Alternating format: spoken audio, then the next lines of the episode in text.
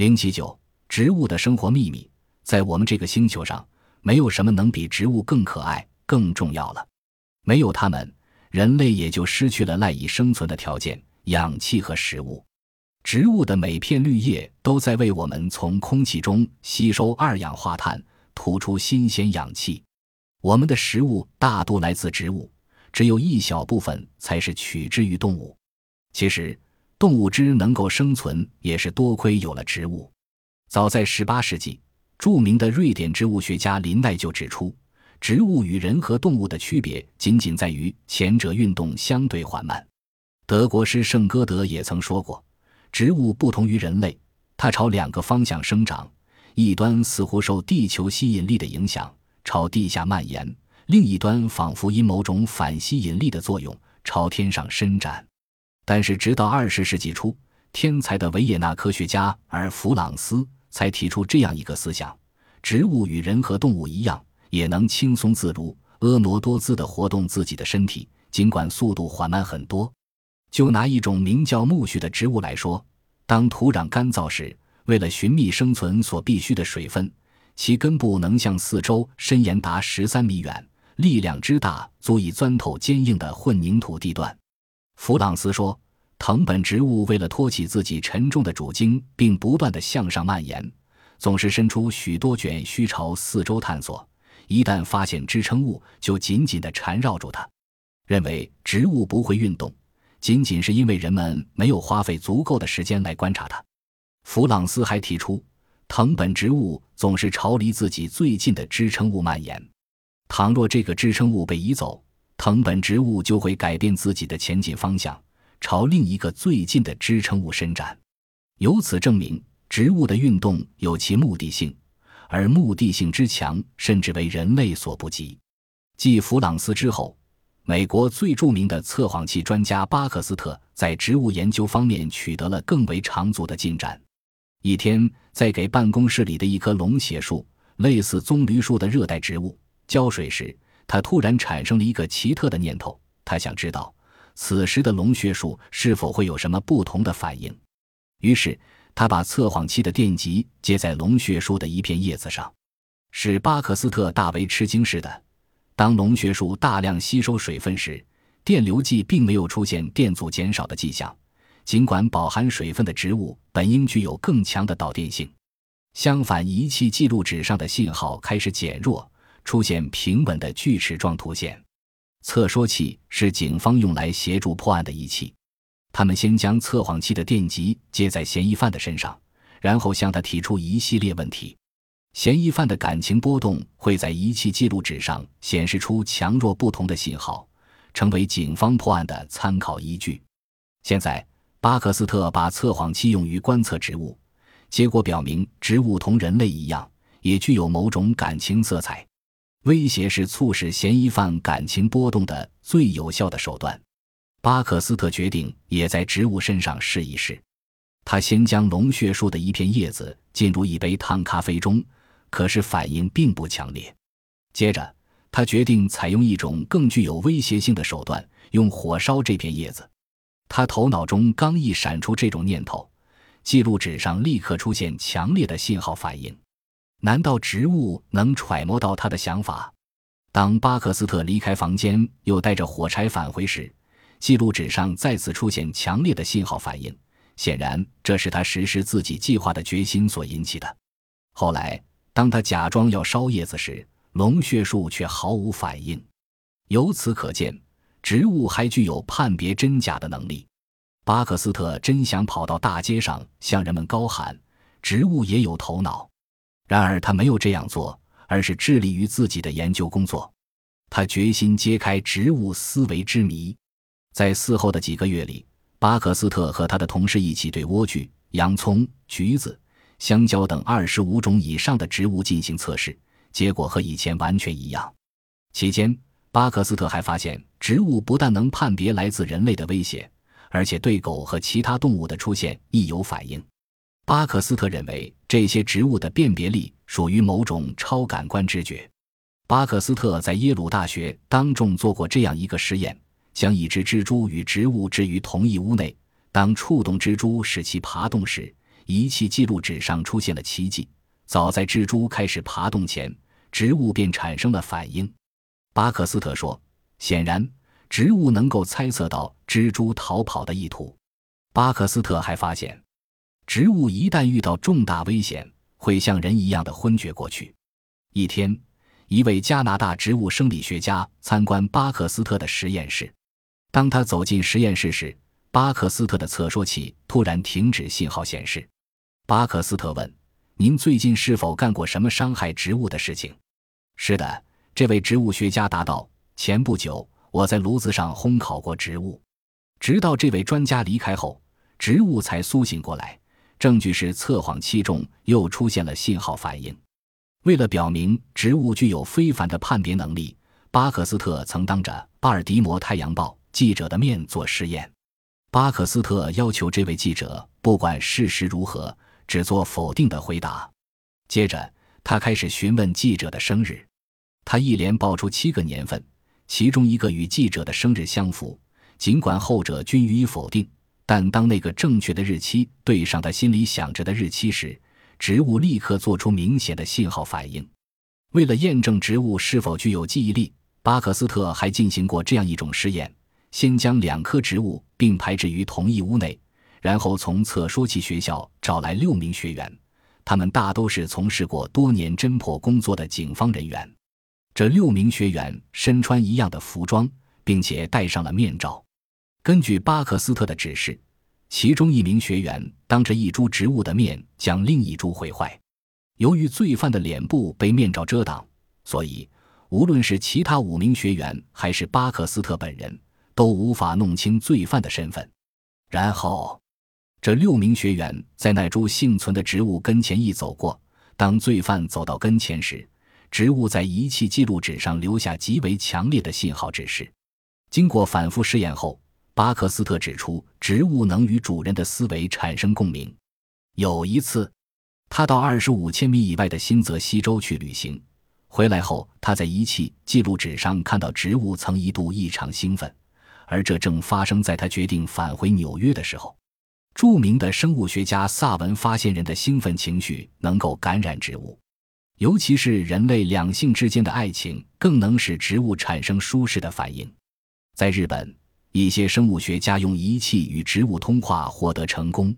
当他们向植物倾诉爱慕之情时，植物会通过仪器发出节奏明快、调子和谐的信号，像唱歌一样动听。在前苏联，生物学家鲍斯进行的试验显示了洋白菜被水烫时痛苦万分的景象，从而引起了社会的广泛注意。他本人也因此取得了英国皇家学会会员的资格。莫斯科技米里亚杰夫农科院也做过类似的试验，把植物的根部置入热水后，仪器里立即传出植物绝望的呼叫声。自从1964年以来，前苏联恢复了对植物特异功能的研究。1970年以后，前苏联《真理报》陆续发表文章，向人们介绍植物的特异功能。这些文章谈到，植物不但会表露情感，还能忍受痛苦、屈从不幸。经过训练的植物会发出信号指示，要求电脑系统及时给它们补充水分。植物具有同情心，宁可自己忍饥挨饿，也要将食物让给自己的伙伴。印度生物学家辛夫发现，音乐能促进植物生长。辛夫让一名叫库马里的印度艺术家用七弦琴对他花园里的凤仙花演奏一种叫拉加的乐曲。这首乐曲经常在印度宗教祭祀活动时弹奏，曲调优美动人，常令听者如醉如痴。库马里按照吩咐，每天对凤仙花弹二十五分钟的琴，连续十五周，从未间断。实验结果使心夫大为吃惊。这些听拉加乐曲的凤仙花，竟比邻近同类的凤仙花生长迅速。这些花的叶子平均比一般的花多长了百分之七十二，而且平均高度也增长了百分之二十。辛夫继续对不同种类的花和蔬菜做了相同的实验。这些植物每天在太阳升起前都要听半小时曲调悠扬的拉加。几周后，声波能促使这些植物开花、结果和增加产量。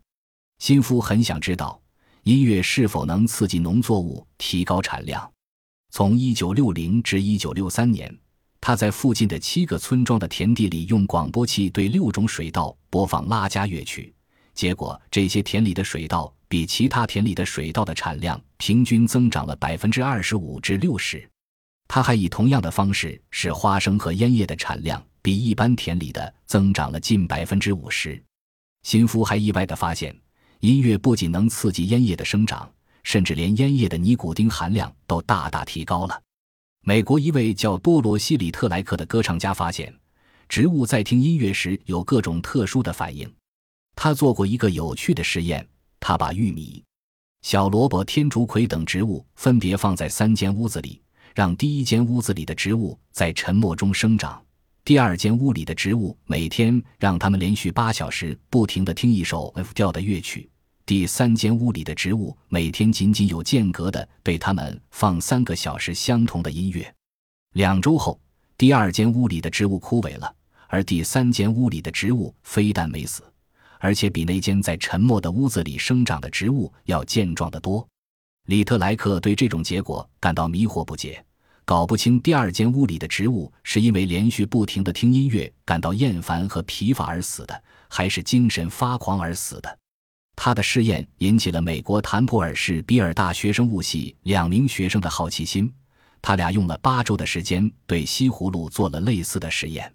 他们在生长在两间屋子里的西葫芦旁边各摆了两台半导体收音机，分别对他们播放丹佛市广播电台传送的激烈的摇滚乐和优雅的古典音乐。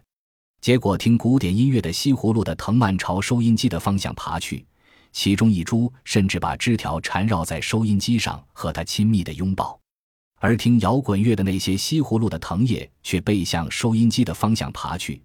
他们甚至想方设法爬上一扇堵住其去路的玻璃墙板，竭尽全力地想逃避这种嘈杂的声音。这两个学生的试验启发了里特莱克，他用金盏花做了相同的试验。两周后，所有听摇滚乐的金盏花都死了。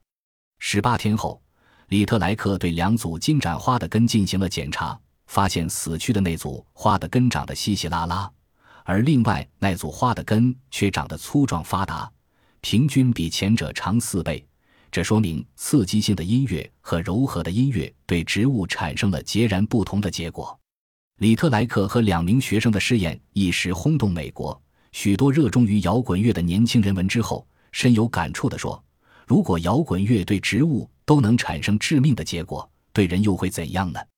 近十几年来，生物学家对植物的研究揭示了植物的各种特异功能。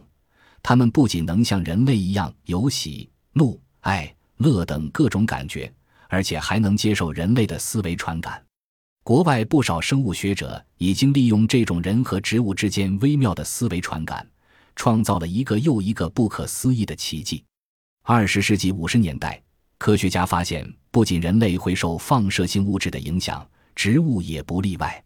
人们发现，对植物种子进行放射性处理能促进种子的发芽，而对种子所生长的土壤进行放射性处理，也能使种子达到同样的效果。英国放射学专家德拉沃尔在一次对土壤进行放射性处理的试验中灵机一动，脑子中突然闪现出一个奇特的想法。种子除了在放射性物质的刺激下能加速生长外，是否还有什么其他别的人为因素？他做了一个大胆的尝试，有意在几块有燕麦种子的地里掺进了一些未经放射处理过的蛭石，蛭石需经放射处理后才起放射作用。然后对每天给麦地浇水的工人说：“这些麦地中有些土里掺了蛙石，有些土里没掺。”并且让工人们产生致使已经经过放射处理的错觉。沃尔惊奇地发现，被浇水工人误认为做过放射处理的那几块地里的麦种比其他几块地里的麦种发芽快得多。因此，沃尔推断说，人的思维感应能力和放射性能量一样，都能影响植物的细胞分裂。这就意味着向植物住院将促进它们生长。沃尔的推论引起社会一片哗然。人们对此将信将疑。然而，加拿大的精神病专家格兰德做的一次试验表明，沃尔的推论不无道理。他让一男一女和两名精神病患者和一名年老的正常人各握一瓶封好的盛有无机盐的瓶子，然后把这些瓶里的水浇到播下大麦种的土里。奇迹出现了，用正常人握过的水瓶里的水浇过的麦种，竟然比精神病患者握过的水瓶里的水浇的麦种发芽要快。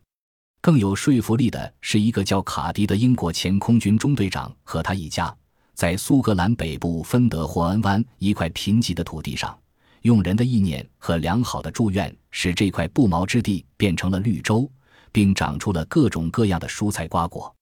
卡迪对精神感应的作用深信不疑。一九六二年，他退役后，带着妻子和三个孩子迁居到芬德霍恩，随行的还有加拿大学者麦克林。卡迪一家用一辆旧车厢在荒野上安了家。后来，卡迪一家在自己开垦的菜园里，用独特的方式种了六十五种蔬菜、二十一种果树、四十种药材。与卡迪一家一起生活的学者麦克林经过长期观察，认为卡迪的成功表明，人的低落、沮丧的情绪将对植物产生抑制作用，而高兴、偷快的思维感应将对植物产生有益的作用。如今，芬德霍恩这块地方已初步改变了昔日荒凉的景象，成为一个有一百多人的居民点。卡迪一家以一个面积几平方米的小菜园创造出奇迹的佳话不胫而走。现在，世界各地许多好奇的人每年都慕名来此参观，争相目睹这一人间奇景。